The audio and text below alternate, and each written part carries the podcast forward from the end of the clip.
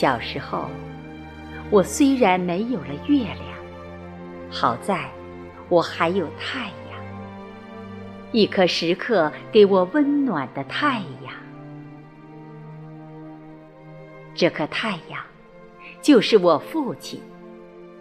他含辛茹苦养大了我，他是一个伟大的父亲。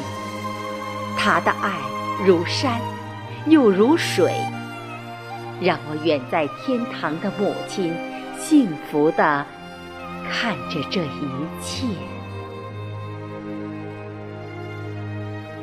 我总在梦里对妈妈说。天堂里一定不会有车来车往，天堂里一定会有那把花纸伞。妈妈去了天堂多少年，我就想了妈妈多少年。